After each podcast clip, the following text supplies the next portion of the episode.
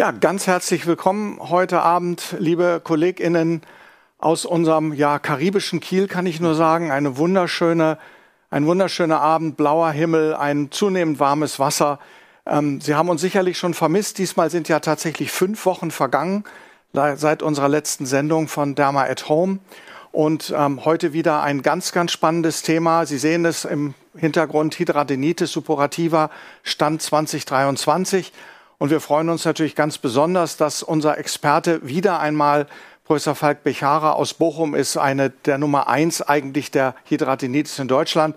Lieber Falk, schon mal ganz herzliches Willkommen. Ich sehe dich schon im Hintergrund. Super, dass du dabei bist. Hallo, schön, ähm, dass du da bist. Hallo, ja, lieben Dank. Sascha, dich wollte ich anders begrüßen heute. Und äh, wir haben nicht immer nur schlechte Nachrichten, manchmal haben wir auch gute Nachrichten. Wir haben ja die die Eskalation in der Ukraine, das wollen wir heute Abend ein bisschen vergessen. Und ähm, ich würde heute gerne mit einem Menschen hier im Raum anstoßen, der es sich wirklich mehr als verdient hat, nämlich mit Sascha Gerdes, der endlich einmal hat es die Universität geschafft, ihm den Titel Professor zu verleihen. Damit ist das PD und der Privatdozent oder was immer Kryptisches da unten steht, vergessen. Lieber Sascha, nochmal einen ganz herzlichen Glückwunsch, Herr Professor Gerdes. Ja. Und dir alles weitere Gute in, für deine akademische Laufbahn. Und natürlich freue ich mich, wenn du weiter mein geliebter Co-Moderator bei Derma at Home bist und bleibst. Sehr also nochmal auf dein Wohl. Und ich hoffe, Sie stoßen alle mit Sascha Gerdes jetzt einmal an. Professor Gerdes ab jetzt sofort auch bei Derma at Home. Oh, herzlichen Dank. Das kommt sehr überraschend und ich freue mich sehr darüber. Prost. Falk, du hast jetzt kein Glas, aber cheers. Jetzt steigen wir aber auch gleich hm. in Medias Res. Oh, super, ja. super, ein Glas ist dabei. Und ähm, das Thema hatte ich schon angedeutet, Hydradenitis suppurativa, mittlerweile ja von einer sehr, sehr großen Bedeutung für die Dermatologie und die chronischen Entzündungserkrankungen, aber auch für die Wissenschaft. Und wir werden heute sicherlich viel hören. Sie haben vielleicht mitbekommen, eine neue Zulassung eines äh, bekannten Medikamentes gerade erst erfolgt. Und da werden wir sicherlich viel dazu hören. Wie immer ist Derma at Home Ihre Sendung, liebe KollegInnen. Das heißt, Sie bitte, ähm, Sie beteiligen sich hoffentlich reglich, reghaft im Chat. Ähm, bitte melden Sie sich vorher an, am besten mit Ihrem Namen, sodass wir Sie auch ansprechen können. Und Sascha Gerdes wird nachher noch eine kleine Neuerung im Abspann äh, präsentieren, wenn es dann um die Zeit nach 9 Uhr geht. Aber wir wollen die Zeit auch nicht weiter verschwenden und äh, wie immer gibt es von unserer Seite einen Faktencheck und den wird heute Professor Gerdes übernehmen. Ja, ganz herzlichen Dank, Uli, auch für die nette Überraschung und überhaupt deine ganze Unterstützung, die vielen Jahre, sonst wäre der Titel nie gekommen. Herzlichen Dank. So, aber jetzt geht es zum Faktencheck zum heutigen Thema Hydradenitis suppurativa Stand 2023. Wie eben schon gehört, es hat sich viel getan und wir haben den absoluten Experten, der uns bestimmt auch ein bisschen aus dem Nähkästchen plaudern kann. Ja, was ist äh, mit der Hydradenitis suppurativa los? Es ist doch weltweit, wenn man auf die Prävalenzraten guckt, ein wahnsinnig heterogenes Bild. Äh, wir sehen manchmal Raten von deutlich unter 0,0 Prozent angegeben in manchen Ländern in Europa bis zu 4 Prozent, manchmal 1 bis 4 Prozent. Irgendwie scheint es schwer zu sein, die wirkliche Prävalenz zu greifen. Und das kann vielleicht auch mit daran liegen, dass es einfach wahnsinnig lange dauert, bis die richtige Diagnose gestellt wird. Und wir haben im Mittel fast zehn Jahre, die vergehen ab dem Beginn von Symptomen, bis die Diagnose dann wirklich fällt.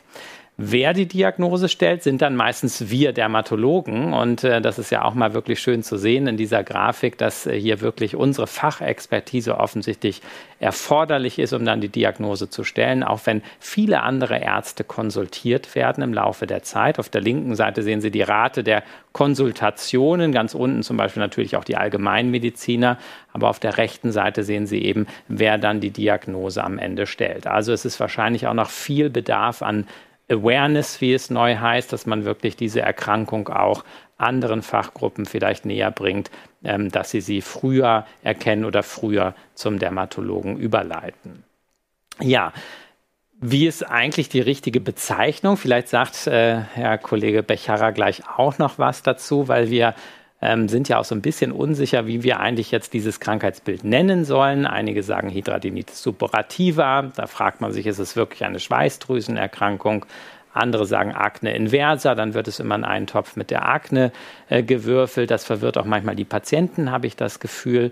Und ist es wirklich eine Erkrankung des Haarfollikels oder brauchen wir wirklich eine ganz neue Bezeichnung, mit der man dann vielleicht dieses Krankheitsbild auch noch bekannter machen kann?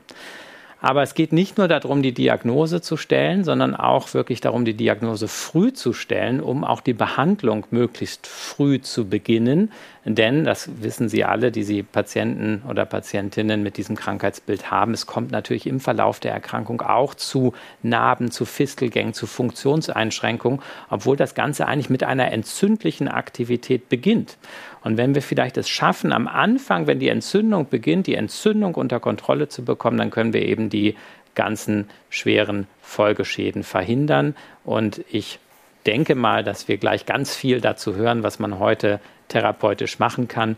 Und wie gesagt, wer könnte es besser äh, uns beibringen wie Herr Becharra? Und deswegen freue ich mich sehr, dass ich jetzt gleich überleiten kann an Herrn Becharra. Falk, bitte bring uns auf den Stand 2023, was dieses Krankheitsbild angeht und berichte uns, was es alles Neues gibt. Die Bühne ist deins. Ja, ganz, ganz lieben Dank für die nette Einführung. Ich äh, freue mich wirklich sehr, da wieder dabei zu sein und äh, heute zum Thema Hydanitis suppurativa sprechen zu dürfen. Stand 2023, obwohl wir ja schon im Juni sind.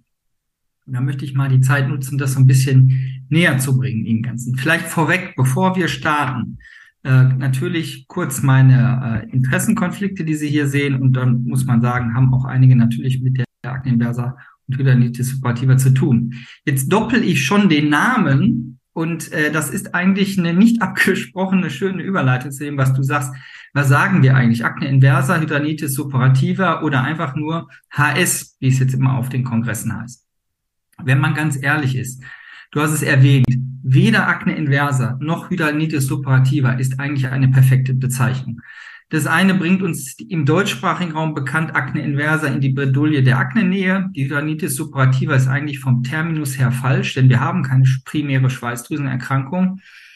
Und so ist es HS. Und wenn man jetzt ganz ehrlich ist bei den ganzen Expertentreffen, muss man gestehen, dass so ein bisschen die einhellige Meinung ist, wir äußern uns nicht dazu, warten, bis wir die Pathophysiologie mehr verstehen und dann bringen wir irgendwann den richtigen Terminus äh, zu Papier. Also man merkt sich einfach, HS kürzt man ab, das ist ganz einfach, international und beides ist irgendwie nicht wirklich richtig. Was haben wir denn überhaupt bei der Erkrankung? um mal einen Einstieg zu wagen, es ist eine chronisch rezidivierende progrediente Erkrankung. Und du hast das schön in deinem Slide gezeigt eben mit diesem Window of Opportunity. Und das ist eigentlich das, das perfide und das Gemeine an dieser Erkrankung ist, die unglaubliche Chronizität, dass diese Erkrankung von der Entzündung in den Gewebeschaden übergibt. Und das sehen wir eigentlich so, wenn wir ganz ehrlich sind, bei der Psoriasis oder atopischen Dermatitis oder den anderen großen entzündlichen Dermatosen nicht also diesen Übergang in den irreversiblen Gewebeschaden. Das ist eher was, was man vom Morbus Crohn kennt oder von der Psoriasis arthritis. Und da muss man meiner Meinung nach diese Erkrankung einfach auch von der, von der, von der Wahrnehmung und auch von den Therapieoptionen, die wir momentan haben, eher eingruppieren. Es gibt ähm, für die Bewertung sowohl die Diagnose als auch das Scoring drei Kardinalsymptome. Das sind die entzündlichen Knoten, Abszesse und Tunnel. Das vielleicht auch neu. Da ist so ein internationaler Konsens jetzt, da wir nicht genau wissen, sind es Fisteln oder Tracts oder blindendende Sinusgänge. Deshalb sagt man jetzt Tunnel international. Ich finde das nicht so glücklich, aber so wird es jetzt äh, bevorzugt genannt. Und wir wissen von der deutschsprachigen Deskription her, wo es auftritt, in den großen Hautfalten. Und damit hat man eigentlich schon die Diagnose, was sehen wir? Knotenabszesse Tunnel, wo? In den großen Hautfalten und chronisch rezidivierend mindestens zweimal in sechs Monaten. Dann hat man eigentlich die Diagnose. Ähm, die ist nämlich wirklich rein klinisch zu stellen. Die Prävalenzdaten, auch das stimmt, wir haben nicht wirklich gute Daten dazu. Es schwankt so irgendwo zwischen 0,1 bis 1 Prozent eine wahnsinnig hohe Dunkelziffer wahrscheinlich dabei. Momentan ist so die, die übereinstimmende Meinung, wir haben so wahrscheinlich 0,5 Prozent, eine unglaublich hohe Zahl, aber für eine Erkrankung. Wir wissen, es fängt häufig an im, nach der Pubertät, selten mal davor, selten auch nach der Menopause, erklärt auch diese unglaubliche Belastung, weil die Patienten so früh betroffen sind. Und wenn wir uns überlegen, das ist heute nicht das, das Hauptthema, äh, sozusagen die, die Komorbidität und die Belastung und Burden of Disease, aber man muss schon sagen, es gibt wohl kaum eine Erkrankung, die derart belastend ist für die Patienten. Diese dauerhaften Schmerzen, die die Patienten haben, die Drainage, die Geruchsbelästigung, äh, die Lokalisation des Genitalbereichs, die, die Beeinträchtigung der normalen persönlichen und sexuellen Entwicklung im frühen Erwachsenenalter. Ich glaube, das sind Dinge, die man sich als Nicht-Betroffener wirklich nur schwerlich vorstellen kann. Hinzu kommt die ähm, doch hohe ähm, oder neben der hohen Krankheitslast die Komorbiditäten, die wir sehen, äh, die nicht selten auch eine interdisziplinäre Behandlung benötigen. Ich, ich, ich schmeiß mal nur so in den Raum metabolisches Syndrom, chronisch entzündliche Darmerkrankungen, äh, axiale Spondylarthropathie. Äh, da sehen wir doch immer wieder Fälle, die eine interdisziplinäre Behandlung erfordern, aber das ist etwas, was wir aus der Psoriasis auch kennen. Und jetzt kommt ein Pferdefuß. Die komplexe und multimodale Behandlung dieser Erkrankung. Und das ist etwas, was uns tatsächlich im Alltag vor große Probleme stellt. Du hattest eben dieses schöne Slide, äh, das ja von der spanischen Arbeitsgruppe von Antonio Matorell ein bisschen, wenn man ehrlich ist, gestohlen wurde vom Morbus Crohn. Also dieses Bild ist ja ein, eine, eine Projektion der Erkrankung Akne inversa auf den Morbus Crohn. Und man, es soll einfach verdeutlichen, dass wir diesen irreversiblen Gewebeshift haben, von der Entzündung zur Zerstörung. Und wenn wir das einfach verpassen, dieses, dieses Zeitfenster, was so als Window of Opportunity bezeichnet wird, dann wissen wir, dass auf die eine oder andere Art und Weise die operative Sanierung nötig ist. Denn der Gewebeschaden, die Fistel und die Bewegungseinstellung, die Kontraktur sind irreversibel. Und hier kann man auch schön sehen, warum es komplex ist. Bei den drei Bildern ähm, von einem der Patienten sieht man, das ist alles der gleiche Patient. Aber Sie sehen, wie unterschiedlich an unterschiedlichen Lokalisationen das ist. Das heißt, wir können zwar einen Gesamtscore bestimmen, aber das bedeutet nicht, dass dieser Gesamtscore uns hilft, wie zum Beispiel bei der Schuppenflechte, ab einem gewissen Pasi diese oder diese Therapie einzuleiten, sondern wir müssen auf jede anatomische Lokalisation schauen und gucken, brauchen wir die OP, brauchen wir die medikamentöse Therapie, brauchen wir die ausgedehnte OP oder die kleinere OP. Und das macht es so kompliziert, diese Patienten adäquat zu versorgen. Gut, Versorgung, das Stichwort. Multimodales Behandlungskonzept. Das ist so ein Puzzlechart, ja, dass man mal so sieht, was da alles eine Rolle spielt. Und Sie kennen das ja auch alles von den leider veralteten Leitlinien. Ich habe Ihnen heute mal so ein bisschen ein, zwei Kleinigkeiten mitgebracht, so Outlooks auch in die Leitlinie, in die deutsche, die jetzt äh, eingereicht wurde.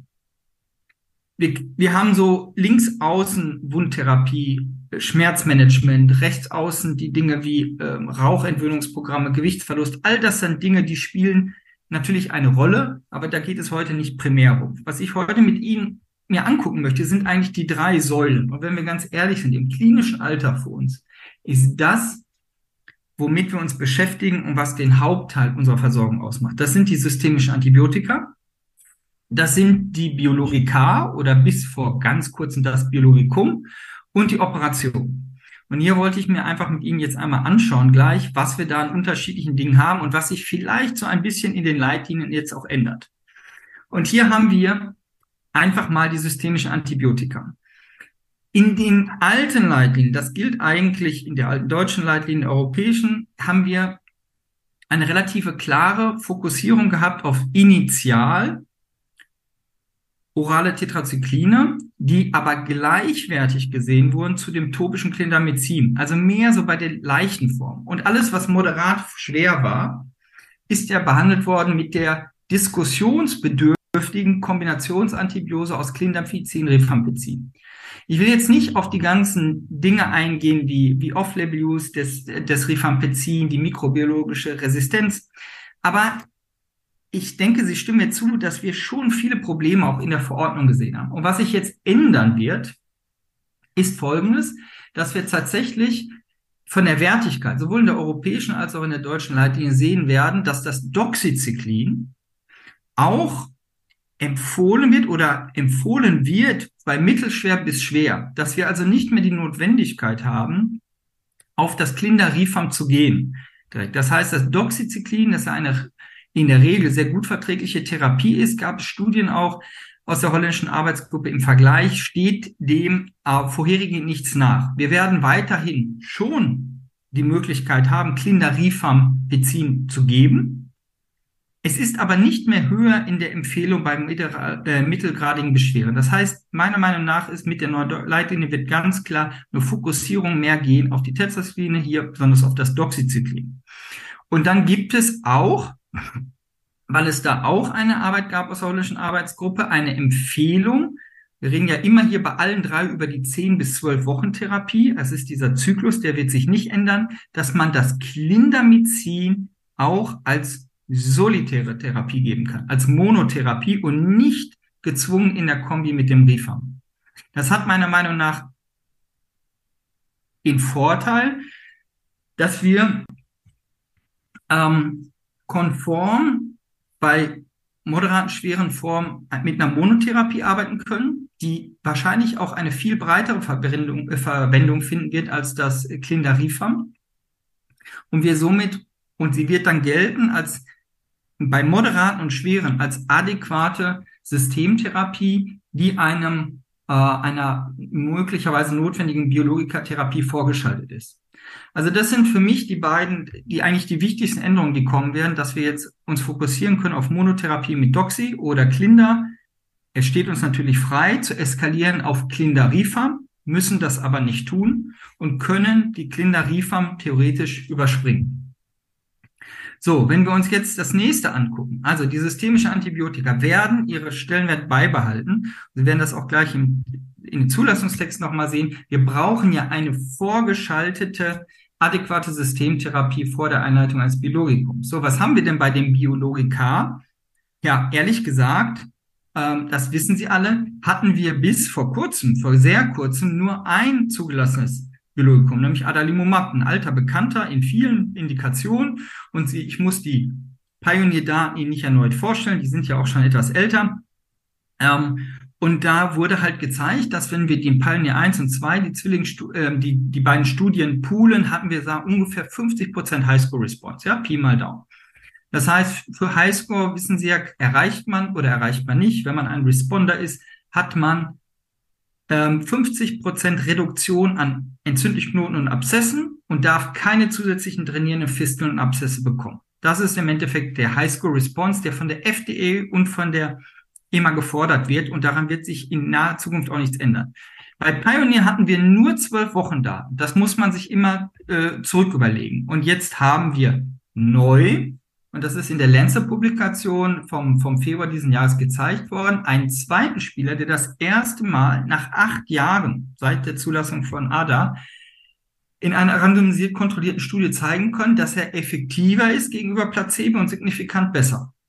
Und wenn wir uns das Ganze hier anschauen, dann sehen wir in den Zwillingsstudien Sunshine und Sunrise, Sie sehen hier diesen Graphen, der blaue und die rote Linie.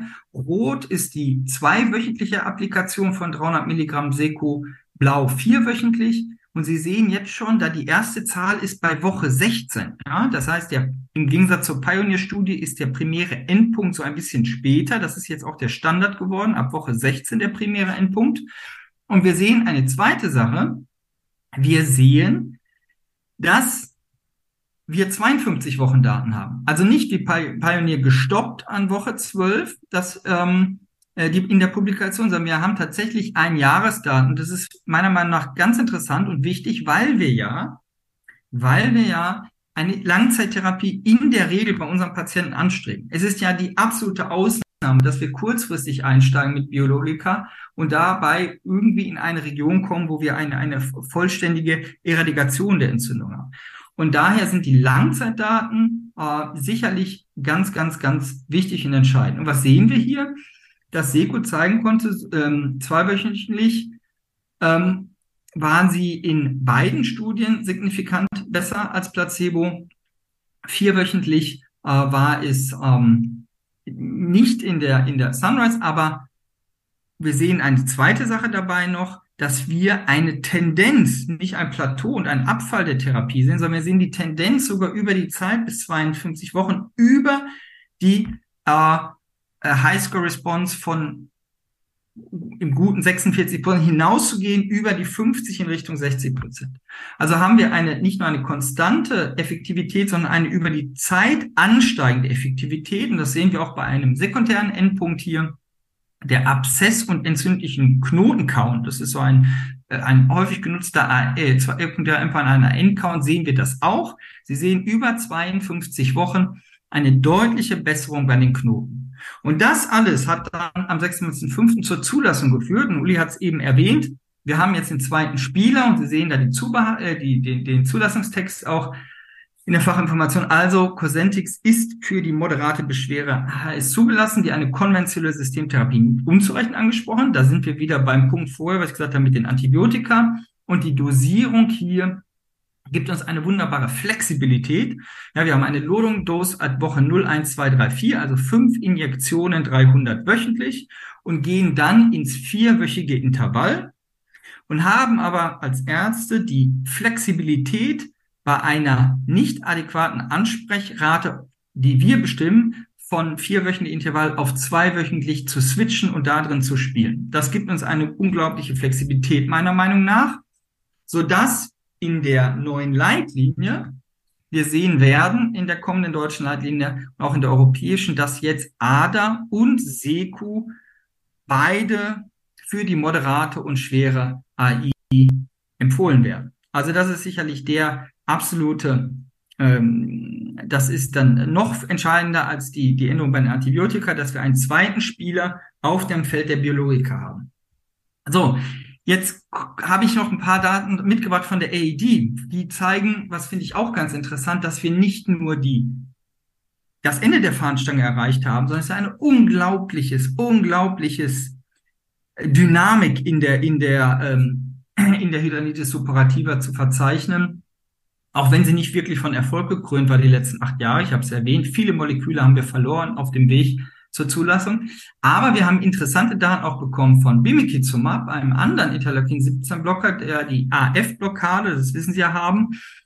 Und was konnten wir da sehen in den BeHeard-Studien? Auch hier zwei ähm, ähm, äh, große Pat äh, Studien, die parallel liefen mit über 1000 Patienten. Und da wurde Bimikizumab nach Woche 16 auch angeschaut. Einmal entweder 320 Milligramm Q4 oder Q2. Und da konnten wir sehen, oder konnten sehen, dass Q2 bei beiden signifikant besser war als Placebo und das Q4 in der BHER 2. Jetzt muss man sagen, wenn man sich jetzt die Effektivitätsdaten hier anguckt, das geht so ein bisschen in Richtung, was wir eben gesehen haben vom SECO. Wir haben aber hier eine Auflage, die muss man sich fairerweise angucken, und zwar, dass die FDA hier gefordert hat, dass alle Antibiotika, die genommen wurden, auch wenn es für eine Tonsillitis war oder für ein Erisipel oder was nicht HS-assoziiert war, als Non-Responder galten, also extrem strikte Dosierung. Und wenn wir uns jetzt mal die B-Hurt eingucken, hier die B-Hurt, ist ein bisschen busy das Slide, aber es geht vor allen Dingen darum, jetzt wissen wir, oben sind es nur noch in der Reihe B-Hurt, entweder links Non-Responder Imputation, also sehr strikte, strenge äh, statistische Auswertung, rechts as observed oder observed cases, sehen wir, wenn wir nur die Antibiotika nehmen für die HS, und das ist meiner Meinung nach auch sinnvoll, weil es geht ja nur darum, die auszuschließen, wo man das Antibiotikum HS assoziiert genommen hat, dann steigen plötzlich ähm, deutlich die, ähm, die Highscore-Daten an. Die gehen hier doch hoch und sie gehen sogar noch höher bei der BHER 2. Und wenn wir uns dann angucken, wenn wir über die Zeit schauen, 48 Wochen, dann gehen wir bei der Non-Responder Imputation schon noch höher und bei den, wenn man es Observed sich anschaut oder Observed Cases, dann scheint sich hier doch noch eine höhere Effektivität der antientzündlichen Potenz zu zeigen bei der HS über Zeit. Und das ist etwas, wo wir dann schon sagen können, da geht es ein bisschen in eine andere Liga. Ganz kurz noch als letzte Klasse, die ich hier mitgebracht habe. Ähm, es ist ja, wir haben auch Small Molecules, also es gibt wirklich eine ganze Bandbreite, was unterwegs ist. Daten gibt es aus einer Phase 2 Studie zu Povorcitinib, ein JAK1-Inhibitor. Da konnten wir bei den bis zur mittleren Dosierung von 60 Milligramm, Sie sehen das in dem Balkendiagramm links, auch so Highscore-Raten um die 50 erreichen. Wenn wir auf die 90 Milligramm gesehen, gegangen sind, dann konnte man tatsächlich viel mehr erreichen. Die 90 Milligramm sind aber in der daraus resultierenden Phase 3 die jetzt läuft, wegen äh, nicht mehr genommen worden, sondern 75. Aber ein ganz erfolgversprechendes Molekül und mit den 75ern, was Sie hier sehen, haben wir auf der AED ein Poster gehabt, das zeigen konnte, dass wir eine deutliche Reduktion der drainierenden Fisteln haben. Ja, also in diesem Molekül Jack, der ganze Jack ist sicherlich auch Musik drin. Und in diesem Slide sehen Sie ein bisschen, ich nenne das immer so Rückschläge, Enttäuschung. Das ist so ein Zwiebelschalmodell. Oben das Graue, das haben wir alles verloren über die Zeit. Das sind die Moleküle, die nicht mehr funktionieren. Das ganz dichte in der Mitte, das sind die laufenden in der Phase 2. Dann sehen Sie in der kleinen Zwiebelschale Bimekizumab, was ich Ihnen eben gezeigt habe, und Povorcitinib in der Phase 3 aktuell und unten jetzt zwei zugelassen. Also eine Neuerung. Secukinumab ist sozusagen seit kurzem gerutscht in den Zulassungsstatus. So, kommen wir zum letzten kleinen Punkt. Das ist mir einfach persönlich auch ganz, ganz wichtig. Wir haben ganz viele Neuerungen und es wird sich viel tun. Aber wir sind in einer Situation, wo wir ganz eindeutig sagen müssen, wir werden die Chirurgie in den nächsten, meiner Meinung nach, 10, 15 Jahren immer auf dem Niveau brauchen. Weil wir bei einer Diagnoseverzögerung, und Sascha hat es gesagt, acht bis zehn Jahre, und in Deutschland sind wir über zehn Jahre die schlechtesten, immer durch den Verlust des Windows of Opportunity in dem Gewebeschaden sein werden. Trotzdem kann man sagen, es hat sich etwas geändert. Wir haben eine bisschen, gewisse Evolution. Links sind Bilder so von 2005, Patientin von mir. Da wurde noch prophylaktisch radikal operiert, die ganze Region mit drei, zwei, drei Zentimeter Sicherheitsabstand, je nachdem, welchen chirurgischen Lehrer man hatte. Und auf der anderen Seite sind wir schon in die Richtung gegangen durch die medikamentöse Kombination, dass wir gezielter kleiner operieren, nur das, was zerstört ist. Ja, der irreversible Gewebeschaden. Und die Frage, und das ist vielleicht auch neu in 2023 und wird auch in der neuen Leitlinie ganz klar so beantwortet, wenn wir denn diese Kombination brauchen, ist es denn dann sicher und dürfen wir das kombinieren? Dann muss man ganz klar sagen, die Sharps-Studie hat ganz klar gezeigt, dass es sicher ist, dass wir es kombinieren. So wird die neue Leitlinie auch sagen können, dass die Kombination von ADA zumindest, dafür gibt es die Studie nur, mit einem chirurgischen Eingriff empfohlen wird. Also es gibt keine Notwendigkeit mehr zu stoppen. Man kann die Adertherapie fortführen. Und leider, das muss ich Ihnen aber auch sagen, was die Studie nicht geschafft hat, wenn Sie sich gucken, jeder Operateur würde hier gern ein Downsizing haben. Nach Identifikation der Fisteln stört uns das Ödem. Wenn wir dann die Flächenberechnung machen, können wir natürlich heutzutage Klinisch sehen wir, dass wir die Fläche durch bestimmte Sachen, Antibiotika, Biologika verkleinern können. Hier, das ist der Patient nach sechs Wochen.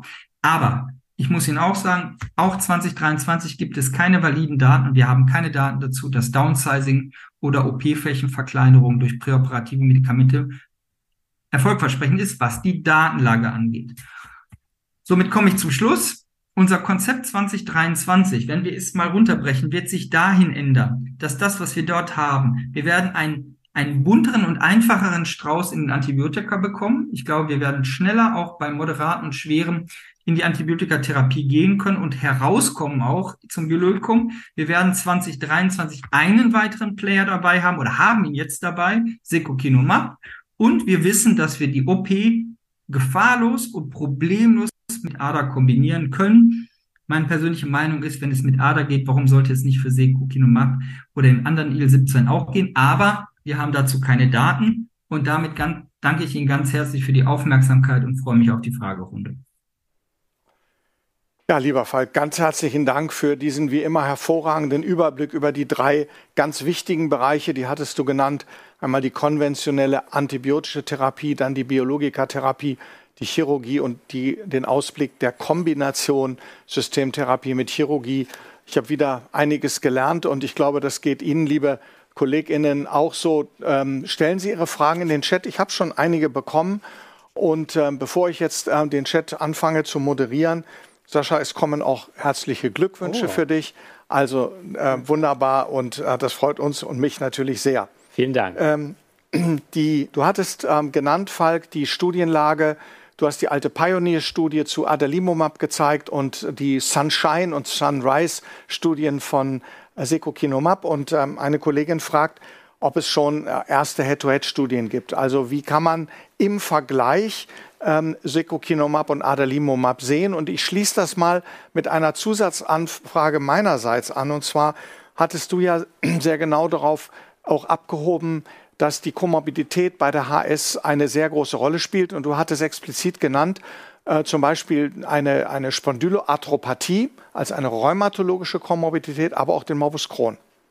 Und ähm, ist das, wir kennen ja aus den anderen Anwendungsgebieten der IL-17-Inhibitoren das Kave bei chronisch entzündlichen Darmerkrankungen. Wo siehst du also jetzt einmal im Vergleich ADA-Seku, aber auch wo würdest du ADA präferenziell einsetzen und wo Seku?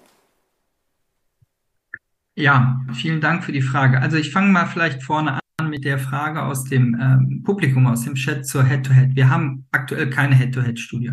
Ich sehe auch nicht, das zu sagen, dass wir in absehbarer Zukunft ähm, ein, ein, eine Head-to-Head-Studie äh, sehen werden. Zumindest nicht, nicht äh, kurz- bis mittelfristig. Jetzt muss man natürlich sagen, wünschenswert wäre das, wenn man es jetzt mit anderen ähm, Erkrankungen vergleicht, ob AD oder PSO, wissen wir, das ist nicht so, die Regel ist, dass wir sofort die Head-to-Head -Head haben, ähm, so dass wir das immer so ein bisschen indirekt vergleichen müssen. Oder, wie du das angedeutet hast, vielleicht über die Komorbiditäten. So, wenn du mich jetzt fragst, ich, ich, ähm, ich persönlich würde jetzt, wenn wir über Komorbiditäten sprechen und du sagst, wir haben Patienten mit einer, und das kommt ja vor, dass mit einem klaren, ähm, mit einer diagnostizierten chronisch entzündlichen Darmerkrankung, ob sie jetzt äh, aktiv ist oder nicht, und wir haben einen, einen Crohn bei einem Patienten, wir haben eine CU, Colitis dann wäre für mich die Präferenz, mit dem TNF-Alpha reinzugehen. Das ist keine Frage. Ähm, da würde ich jetzt nicht, weil ich ja auch jetzt die Wahl habe zwischen TNF-Alpha und IL-17, mit dem IL-17 reingehen. Anders ist es mit der AXPA. Bei AXPA sehe ich das persönlich ein bisschen, äh, an, ja, eigentlich konträr. Denn es gibt ja schon, auch bei uns in der Rheumatologie, wir sehen ja eigentlich eine Tendenz, äh, dass der IL-17, äh, die IL-17-Blockade bei der AXPA positiver zu sein scheint. Und wenn ich das so, ähm, nochmal, ich bin nicht der Pso Psoarthritis-Experte, aber wenn ich so die, die neuen Sachen sind, die jetzt in der Grappa kommen, etc., wird ja auch die IL-17 präferiert werden im, im AXPA-Bereich gegenüber dem TNF-Alpha. Und von daher, glaube ich, wäre das so eine Richtung, wo ich dahin gehe. Natürlich haben wir jetzt überhaupt auch was in der Hand, um zu spielen Second Line, vice versa, also Second Line, wenn IL-17 oder TN-Alpha nicht funktioniert, dass man darüber geht. Ich glaube, ehrlich gesagt, außerhalb der Komorbiditäten ähm, haben wir jetzt nicht ein ganz hartes Kriterium, um jetzt schon zu sagen, dieser Patient kriegt IL-17, dieser Patient kriegt TNF-Alpha. Weil ein Biomarker oder irgendwas, das haben wir zurzeit nicht. Okay. Mhm. Super. Dann ähm, noch eine Frage zur äh, Dosis von Doxy. Du hattest auf deiner Empfehlung, die ja wahrscheinlich in der neuen Leitlinie steht, einmal zweimal 50 und dann Schrägstrich zweimal 100. Mhm. Ähm, wann zweimal 50, wann zweimal 100? Also sind beide gleichwertig äh, genannt. Man kann beides gleich nehmen. Ich persönlich, also es gibt da zu beiden mäßig gute Studiendaten. Ich persönlich äh, fange dann, ehrlich gesagt, das ist ein Gefühl von der Schwere. Also ich fange an meistens mit zweimal 50. Wenn es nicht funktioniert, versuche ich noch zu steigern auf zweimal 100. Und dann, äh, wenn es nicht geht, gehe ich raus, ehrlich gesagt.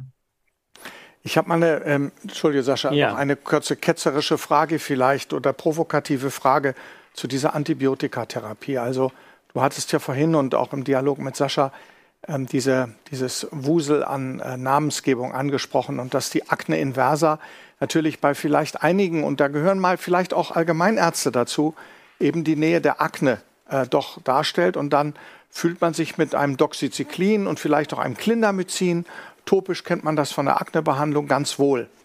Äh, sind es denn wirklich Antibiotika, die dieser ja doch sehr einzigartigen Pathophysiologie überhaupt gerecht werden? Und ich hatte auf einem deiner Slides gesehen, Etripenem zum Beispiel. Sie, gibt, es, gibt es Daten zu anderen Antibiotikaklassen und vielleicht auch Studien, die mal zeigen, dass es vielleicht so diese, diese versteckten Perlen gibt, die vielleicht gar nicht so sehr bisher bekannt sind, mit denen man eine sinnvollere und vielleicht auch eine effektivere antibiotische Therapie machen kann als mit Klinder, mit Odoxy und auch mit Klindarifa in der Kombi?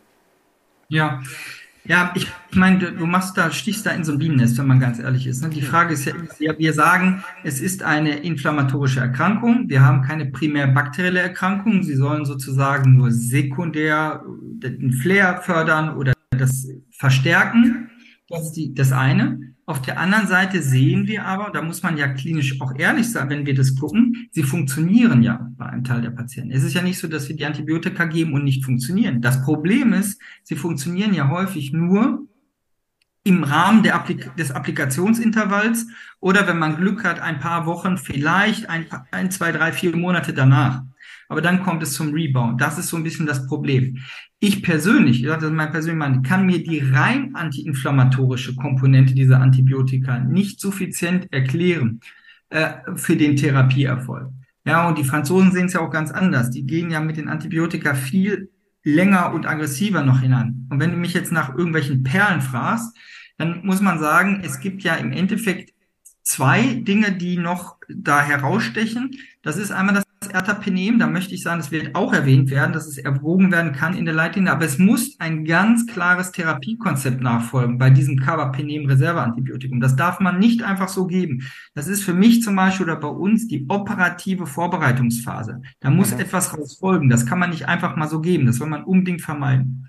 Und die Gut. Franzosen haben momentan ein, äh, äh, schwören so ein bisschen auf die Triple-Kombination aus äh, ähm, äh, Moxifloxacin, ähm, Metronidazol und Rifampicin. Aber das ist so, bei unseren Mikrobiologen stellen sich da die Haare ganz hoch auf, das muss ich fairerweise sagen, so dass wir das nicht nehmen. Also wir machen das nicht bei uns. Bei uns ist es wirklich, was wir genannt haben, Doxy, Klinder, Klindarifam, Erta als OP-Vorbereitung. Da muss ich allerdings sagen, jeder, der es mal genommen hat, wird sagen können, es gibt nichts, was kurzfristig eine derartige Inflammations- und Drainagereduktion macht wie das Ertapenem. Okay. Sascha, du hast eine Frage. Ja, und zwar auch zu diesem Themenkomplex mit den Antibiotika, weil du hast es ja selber gesagt, diese Kombination wird ja ein bisschen hinterfragt, Maclinda Rifa. Die Leitlinie scheint aber jetzt doch ja so eine kleine äh, Einstufung zu machen. Klinda Rifa stand da, glaube ich, kann empfohlen werden. Klindamono kann erwogen werden.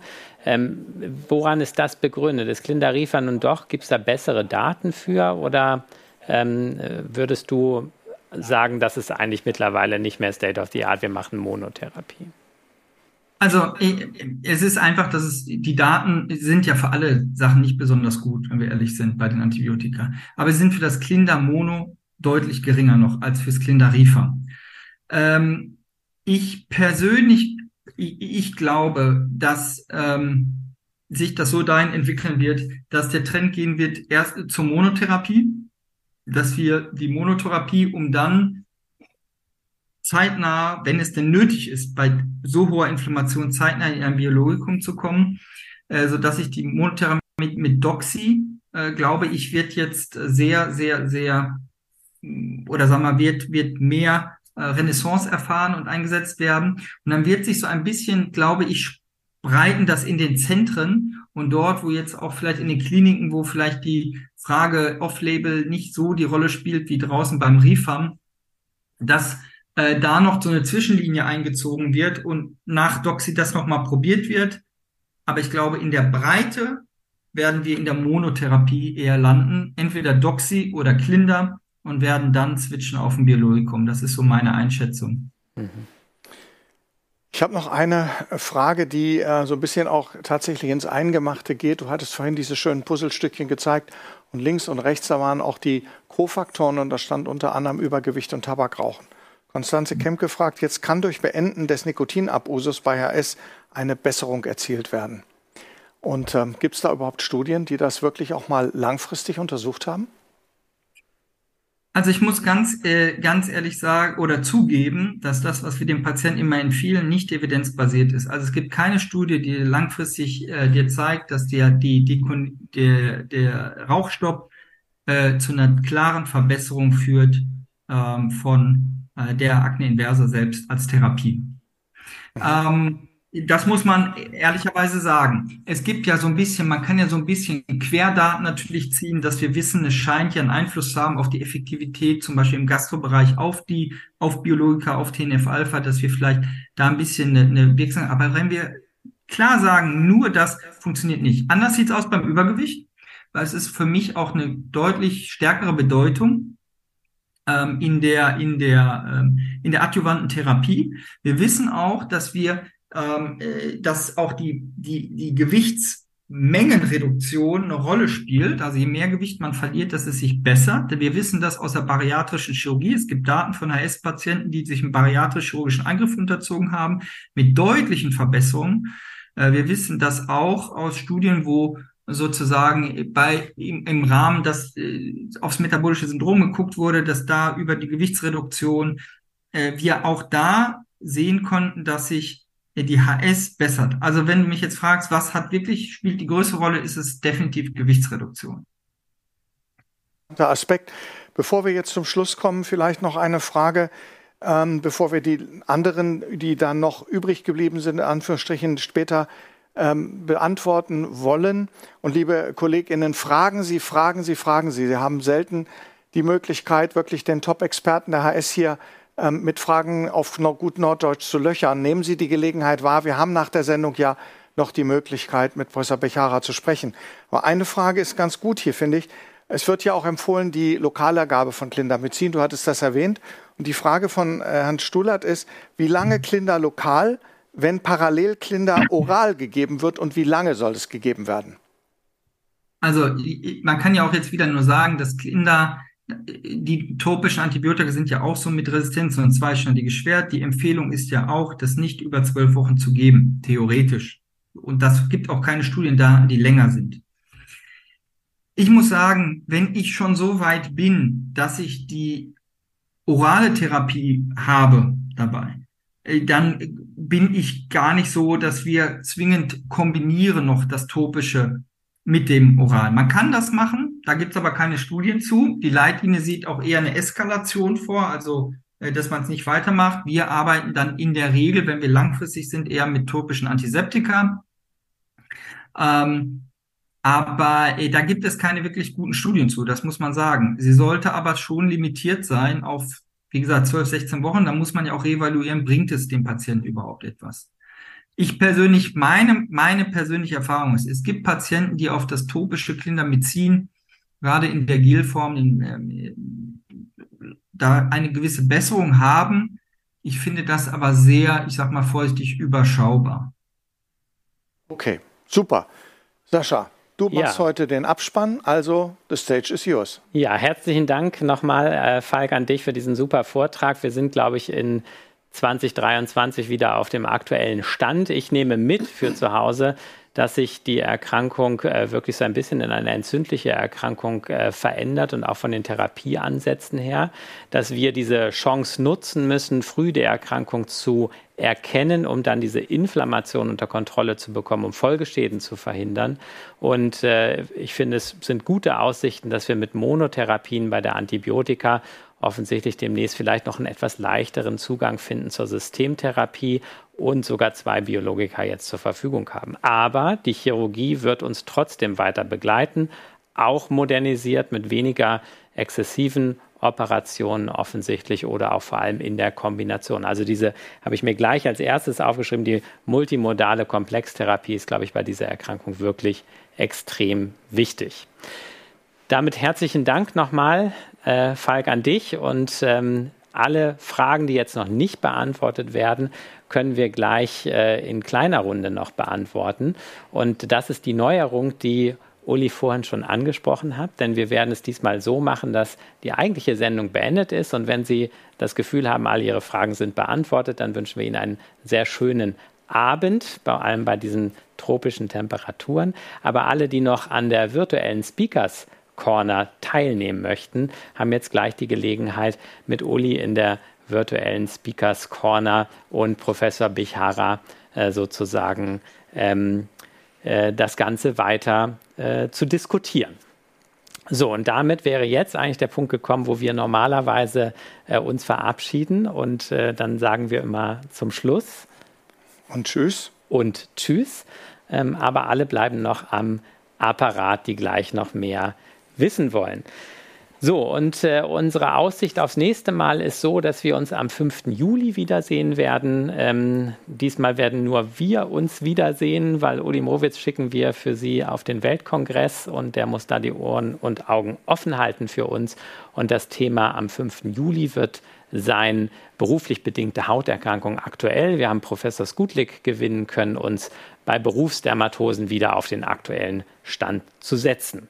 Und damit verabschiede ich mich jetzt auch und sage nochmal und tschüss, bis zum nächsten Mal. Und alle, die dranbleiben wollen, treffen jetzt Professor Mowitz in der virtuellen Speakers Corner. Und tschüss. So, jetzt hat man mich netterweise hier in die Ecke gestellt. Lieber Falk, ich hoffe, du bist noch dabei äh, denn wir haben hier tatsächlich auch noch ein paar Fragen, die ich gerne mit dir besprechen möchte.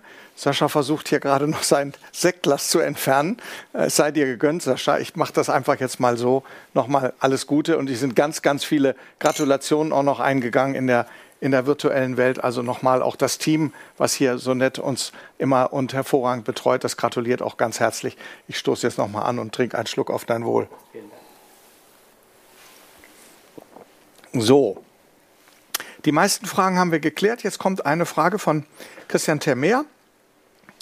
Ähm, Adalimumab gibt es jetzt von einem Anbieter mit 80 Milligramm zum Preis von 40. Macht 80 Milligramm mehr Sinn als die Gabe von 40? Geht wahrscheinlich auch in Richtung, gibt es dafür Daten? Falk, was meinst du? Also, ich meine, grundsätzlich ist ja die, ähm, ist es ja bei der HS ein Hochdoseschema. Ne? Das heißt, man gibt ja grundsätzlich die Loading 160, nach zwei Wochen 80, nach zwei Wochen dann wöchentlich 40 oder alle zwei Wochen 80. Das ist ja die, die, ähm, die empfohlene Dosis. Ähm, eine Eskalation, also das ist der Standard, mit dem man fährt. Man kann natürlich, dann ist man aber nicht mehr im Label, man kann natürlich bei einer Besserung, manche Kollegen reduzieren etwas. Es gibt ein paar Daten, ich weiß nicht, ob er das auch meint, der Kollege, dass man noch eskaliert. Ähm, da gibt es Fallserien jetzt eskaliert auf 80 wöchentlich im Off-Label. Äh, das wird wahrscheinlich in der neuen Leitlinie nur so als erwogen, äh, ganz, ganz vorsichtig formuliert. Ähm, aber grundsätzlich gibt es keine Vergleichsdaten zu 40 wöchentlich oder 80 alle zwei Wochen, wenn er das meint. Also mhm. dazu gibt es nichts. Ähm, da ich denke tatsächlich, die, die, die Frage geht in Richtung Eskalation.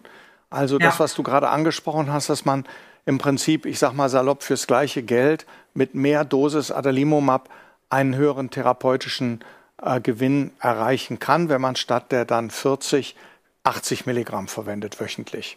Also da muss ich sagen, wir haben da auch Erfahrung drin, um mal ganz kurzfristig Flares abzufangen, mal Erfahrung drin, dass wenn ein jemand systemisch einfach damit ich zurechtkomme, kann, kann man das mal ganz kurzfristig probieren.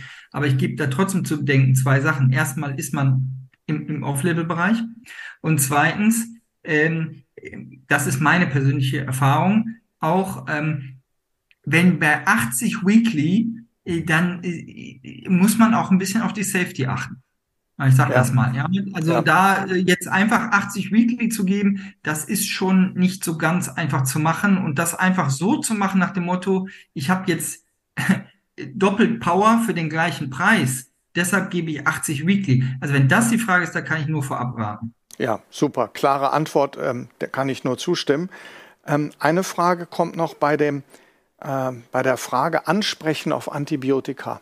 Wie lange äh, soll der Therapeut warten, bis er sagen kann, die Antibiotikatherapie mit Doxy, mit Klinder hat nicht funktioniert und ich muss eskalieren, zum Beispiel dann auf die Klinder-Rifa-Kombi?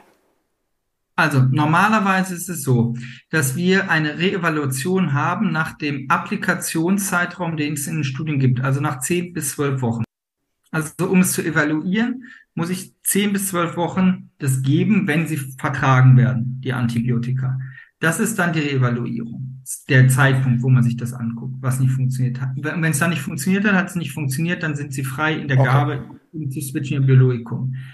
Im also, Alltag. Ganz kurz nur, was ich eher problematisch finde, ist, wenn die funktionieren nach 10 bis 12 Wochen und haben Efficacy und kommen nach drei Wochen wieder und haben dann keine Efficacy mehr, dann gibt es in der Leitlinie keine Hilfestellung, das muss man ehrlich sagen, und die wird es auch in der neuen nicht geben, wie der Zeitpunkt, wie weit das Intervall wie lang sein muss, um von Effektivität zu reden. Das, da hatte, das ist schon problematisch. Ne? Also nochmal plakativ gesprochen, drei, knapp drei Monate warten, wenn Ansprechen auf die Systemtherapie nicht gegeben ist, die antibiotische Systemtherapie nach Legeartis durchgeführt, eskaliert, dann ist der Switch zum äh, Biologikum gegeben im Label beziehungsweise nach der Leitlinienempfehlung, richtig? Absolut. Acht, äh, eine super. Antibiotika, auch Monotherapie, ähm, reicht aus, um zu switchen ins Biologikum. Ja, das ist doch schon mal ein, glaube ich, ein sehr, sehr guter äh, Hinweis darauf. Man muss jetzt nicht eskalieren und würde dann auch mit zweimal 100 Doxy zwölf Wochen behandeln und wenn das nicht hilft, könnte man schon in die Richtung Biologikum gehen.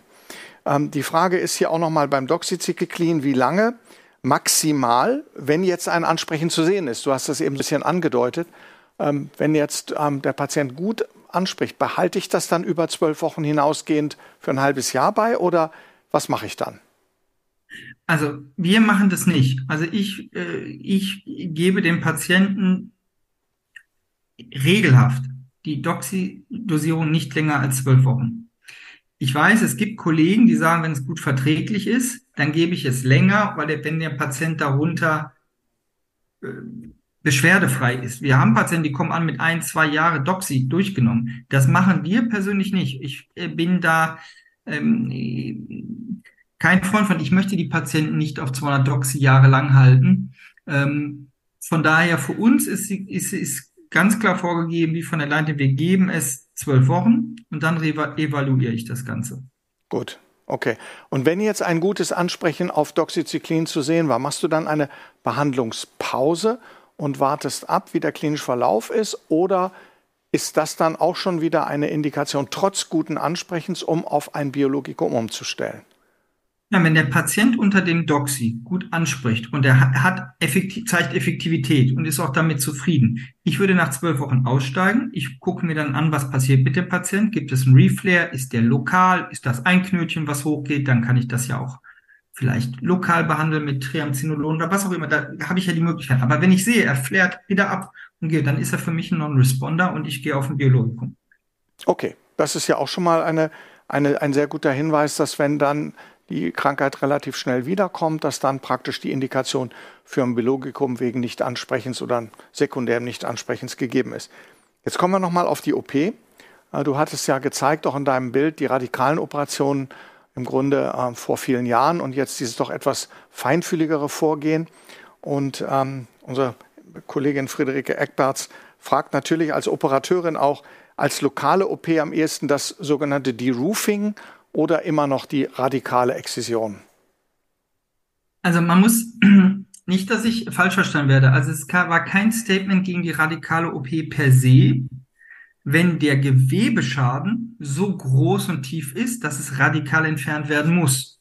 Nur was wir nicht mehr machen, ist, dass man sagt, wir haben eine Fistel in der Achselhöhle und nehmen den ganzen haartragenden Areal mit Sicherheitsabstand heraus. Also das vielleicht so als Differenzierung. Mhm. Und wenn ich dann die Frage habe, nehme ich an die Roofing, ja, das ist eine technische Frage nach der Fisteltiefe und was Komplexität der Fistel. Es ist wirklich tatsächlich so, dass wenn wir einfache Fisteln haben, die keine tiefen Verbindungen haben ins wirklich weitreichend subkutane Fettgewebe, dann kommt man mit einem Deroofing gut hin. Also Deroofing nur das, das Roof, das Dach abnehmen, eine Sonde einschieben in Lokalanästhesie, mit der Schere oder dem Messer nur das Dach abschneiden, das Ganze auskratzen und den Boden, die fibrotischen Beläge im Boden belassen. Das ist ja der Unterschied nur zur Exzision. Muss man natürlich gucken, genau mit der Sonde, dass man keinen Gang übersieht. Und dann haben wir eine verdreifacht, vervierfacht schnellere Wundheilung im Gegensatz zur tieferen Exzision bis weit ins Fettgewebe. Aber nochmal, es geht darum, adäquat nach Befund zu operieren und nicht zu sagen, wir machen nur die Roofing oder nur Radikale. Es ist für beides die Indikation immer noch gegeben, nach Ausdehnung des, ähm, des destruierten Befundes. Vielen Dank, das hast du, glaube ich, super klar gemacht. Und äh, liebe Friede, ich glaube, jetzt der nächste HS-Patient, den kannst du dann sehr, sehr differenziert auch weiter gut operieren. Es kommt eine Frage, die finde ich auch ähm, wirklich spannend. Ähm, die HS ist eine chronische Erkrankung. Gibt es Datenstudien, Erfahrungen, ähm, ob man Adalimumab bei guten Ansprechen absetzen kann und der dann erreichte Erfolg auch erhalten bleibt? Also das, das ist ja die Frage nach diesem Time to Relapse, die wir bei der Psoriasis ja sehr intensiv diskutieren. Und bei anderen chronischen Entzündungserkrankungen gibt es dort Daten für Adalimumab und HS. Ja, muss man ganz sagen, gibt's nicht. Auch die Sachen, wie wir sie in der Psoria jetzt haben, die ganzen Sache Time to Relapse, Disease Modification, all diese Sachen, diese Konzepte gibt es bisher bei der HS. Es ist einfach zu, zu, zu jung, das Bild. Und die Studienlage haben wir nicht. Das muss man ganz ehrlich sagen. Was man weiß, das ist aus den, aus den Subanalysen der Pioneer-Sachen, ist, wenn man aus welchen Gründen auch immer Adalimumab abgesetzt hatte und hatte eine Response und die Leute reflaren und man steigt wieder ein, dann konnte man bei den Daten gut zeigen, dass die wieder eine gute Response hatten im Ansprechen. Mhm. Äh, das schon. Aber zu sagen, wir sind sozusagen äh, die, disease-free oder irgendwie äh, haben nur noch eine gewisse Anzahl an Knoten und das bleibt, dazu gibt es keine Daten. Jetzt nochmal, ich kann mich auch erinnern, die Frage geht ein bisschen an diese Richtung. In den ganz alten Leitlinien wurden auch noch Retinoide genannt. Entweder mal Isotretinoin, aber auch mal das Acetretin. Ähm, und die Frage, die sich hier ein Kollege oder eine Kollegin gestellt hat, sagt, in manchen Quellen werden Retinoide als Downstaging präoperativ benannt. Ähm, gibt es da Erfahrung, beziehungsweise ist das noch up-to-date? Also es ist so, dass wir, ähm, sie werden sowohl in den europäischen als auch in den deutschen Leitlinien bleiben. Also es ist nicht so, dass sie raus sind. Sie können äh, in der deutschen Leitlinie erwogen werden. Wir wissen, dass Isotretinoin wird nicht empfohlen. Äh, Acetretin ähm, kann erwogen werden. Das gleiche gilt auch für Alitretinoin, weil es da Case-Series gibt. Ähm, sie sind nicht raus. Aber in der europäischen sind sie auch nicht raus, weil es da eine große Differenz in den verschiedenen Ländern gibt. Es hat gerade im, im osteuropäischen Bereich immer noch relativ viel Bedeutung. Die Daten, die es zum Downstaging gibt, ähm, ja, es gibt einige nicht wirklich gute Stunden, aber es gibt Berichte über ein Downsizing mit Acitretin bei den Operationen, ähm, die aber nie in größeren Studien irgendwie belegt wurden. Meine persönliche Erfahrung ist damit, wir haben es nie in einem großen Kollektiv explizit dafür gemacht. Wir machen das abhängig vom Phänotyp. Also das sind, wenn wir Patienten haben, das sind vor allen Dingen männliche Patienten mit so diesem follikulären Typ, wenig inflammatorische Last, mehr diese langsam abweichenden Pseudokomedonenlastig, follikuläre, bisschen Hyperkeratosen manchmal am Follikel, die man sieht und fühlt. Dann kann man das meiner Meinung nach probieren. Das große Problem generell sehe ich mit dem Alter der Patienten und den vielen jungen Patientinnen äh, mit dem Problem der Retinoide. Das ist für mich so mit der Kontrazeption ein, ein riesengroßer Pferdefuß ähm, weshalb wir da sehr zurückhaltend sind. Ähm, aber sie sind nicht raus aus den Leitlinien. Ja. Also ähm, ganz interessant, jetzt kommen viele Fragen noch zur Therapie. Äh, du hattest im Nebensatz Triamcinolon-Acetonid erwähnt und ähm, da kommt noch mal eine Frage. Ähm, intraläsionale Therapie mit oder ohne Lokalanästhetikum gemischt, bei kleinen und auch bei großen Abszessen. Und dann stelle ich mal die Zusatzfrage, nimmst du das die 10 oder die 40 äh, Milligramm Dosierung? Also äh, ganz kurz, ich habe das äh, früher äh, auch noch gemischt. Ich mische das jetzt nicht mehr mit LA. Ich spritze das pur. Ähm, es, es, ist nicht angenehm für den Patienten, ob mit LA oder ohne LA. Ähm, und die andere Sache ist, ich bin dazu übergegangen, nur 10 zu nehmen. Und mhm. ich sage das auch ganz klar, warum. Wir, es gibt ja Berichte auch über 40. Nur man muss ganz aufpassen, das ist nur so als Empfehlung, gerade im Leistenbereich, das tropft manchmal ab und ich habe ganz unangenehme Fettatrophien auch gesehen über den okay. Adduktorsehnen. Und ähm, das kann zu ganz unangenehmen Problemen bei den Patienten führen. Ich werde mit den 40 zurückhalten. Das ist meine persönliche äh, Meinung. Super. Auch eine klare Antwort. Das finde ich sehr, sehr, sehr gut. Da lernen wir alle. Und die letzte Frage, die heute in diesem sehr aktiven Chat zu beantworten ist, eine Frage. Was halten Sie von der Leittherapie? Und das wird hier geschrieben mit L-A-I-G-T. Ähm, ja. Da weißt du sicherlich sehr viel mehr als wir alle. Klär uns kurz auf und ein kurzes Statement, was du davon hältst. Gut, ganz kurzes Statement. Ich äh, muss gestehen, das fairerweise vorweg, dass wir die Leittherapie selber nicht anwenden bei uns im Haus, aber sozusagen äh, die Erfahrungsberichte der Patienten sehen. Ist eine Therapie, wo es bis vor kurzer Zeit wirklich nicht gute Daten gab, aber auch das wird in der neuen äh, Leitlinie für milde Formen, für milde bis moderate Formen in Kombination mit topischem Clindamycin kann es erwogen werden. Ähm, denn es gibt dazu Studien, die gezeigt haben, dass es besser ist als die rein topische Therapie. Ähm, also die Kombination aus IPL und Radiofrequenz, ähm, die eine antientzündliche Komponente und eine mehr ausreifende Komponente auch bei, bei absedierenden Prozessen haben soll. Ich persönlich sehe die eine mögliche Indikation in frühen initialen Formen. Ich sehe dort keine Indikation bei den fortgeschrittenen Formen und dem Gewebeschaden. Ähm, von daher finde ich, dass die Leittherapie, ich denke, die Leittherapie wird in Zukunft einen Stellenwert bekommen. Wo er genau ist, muss ich noch etablieren. Aber für die milden Formen in der deutschen Leitlinie, in der deutschen, wird sie ähm, genannt werden. Super. Lieber Falk, ganz herzlichen Dank dafür, dass du so hervorragend diese ganz wichtigen Fragen auch zum praktischen Vorgehen nochmal mit uns äh, diskutiert hast und sie wirklich auch sehr klar beantwortet hast. Das hilft uns allen in der täglichen Praxis, wenn morgen der berühmte HS-Patient dann in die Sprechstunde kommt, wissen wir wieder einen deutlichen, wieder einen deutlichen Wissensvorsprung, was das Management, die Behandlung angeht. Also nochmal ganz herzlichen Dank nach Bochum und sei sicher, du wirst wieder eingeladen zu Derma at Home. Und wir freuen uns auch dann schon wieder auf deinen Vortrag. Und liebe KollegInnen, ganz herzlichen Dank auch Ihnen für diesen super aktiven Chat. Das ist natürlich etwas, was uns sehr, sehr freut bei Dama at Home, dass Sie mitmachen, dass Sie diese Fragen stellen. Und jetzt sage ich wirklich noch einmal ein letztes Mal Tschüss, verabschiede Sie in diesen wunderschönen Sommerabend, wünsche Ihnen alles Gute und wir freuen uns auf ein Wiedersehen im August, denn im Juli, wie Sie gehört haben, bin ich tatsächlich aushäusig. Tschüss und guten Abend.